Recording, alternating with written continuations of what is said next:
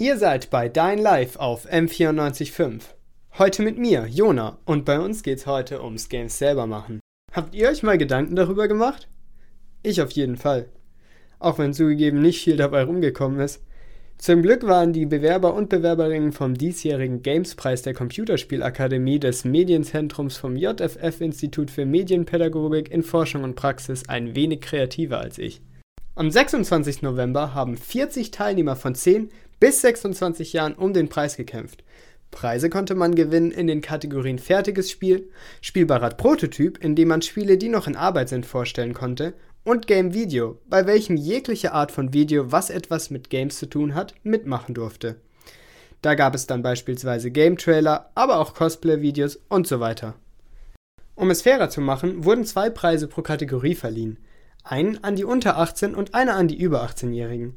Die Gewinner bekamen eine 3D gedruckte und handbemalte Trophäe plus ein Preisgeld von 555 Euro. Die Preisverleihung selber hätte wahrscheinlich ohne die gegebenen Umstände nicht ausschließlich online stattgefunden. So wurde die Ausstellung für die Spiele der Teilnehmer online auf Mozilla Hubs erstellt, wo man sich die Spiele immer noch anschauen kann. Auch während der Premiere hat dieser Raum online die Veranstaltung ein wenig realitätsnäher gemacht aber das und weitere Details erfahrt ihr jetzt im Interview mit Uli Tausend, einem der Organisatoren. Wie seid ihr auf die Idee gekommen, einen Gamespreis zu verleihen?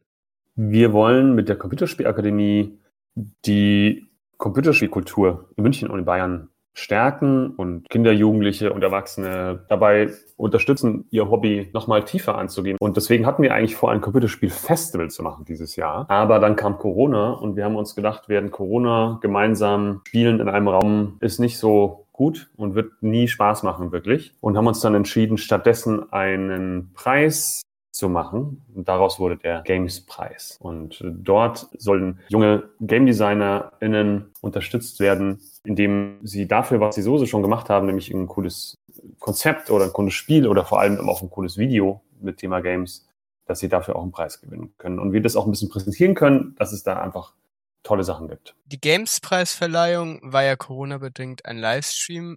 Was waren eventuelle Highlights und Schwierigkeiten?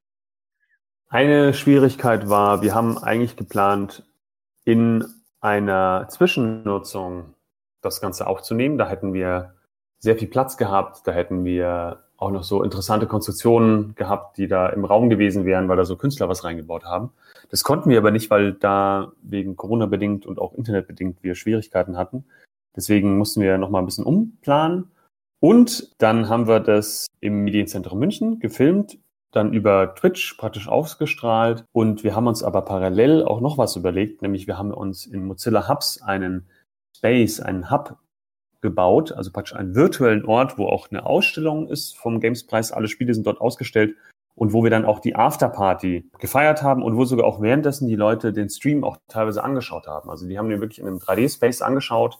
Das war sehr cool, weil vor allem bei der Afterparty ging es nochmal richtig rund und wir haben über zwei Stunden noch danach einfach gefeiert, getanzt, äh, virtuell und äh, geredet über, wo man zum Beispiel jetzt Game Design studieren sollte. Also wirklich schöne, gute Gespräche. Ich will euch noch einladen, wenn ihr euch für Computerspiele interessiert oder selber spielt, dann ist vielleicht die Talk-Reihe von uns was. Der nächste Talk ist am 25. Februar um 19.30 Uhr zum Thema Kein Pixel, den Faschisten. Also Computerspiele und Rechtsradikalität. Der letzte, der gerade rausgekommen ist, war über E-Sports. Wir haben aber schon ganz viele andere Themen gemacht, wie zum Beispiel auch, wie man Computerspiele programmiert und so weiter. Und wenn euch das Thema Computerspiele programmieren interessiert, haben wir auch gerade ein, eine Workshop-Reihe. Jeden Donnerstag kann man eine Stunde lang oder ich glaube, es ist ein bisschen länger, lernen, wie man mit Scratch ein Computerspiel entwickelt. Und eines der Spiele, die bei so einem Workshop entstanden sind, haben auch 555 Euro gewonnen, weil es so schönes Spiel war, dass wir es ausgezeichnet haben und es beim Games-Preis einen Preis gewonnen hat. Das war Uli Tausend im Interview.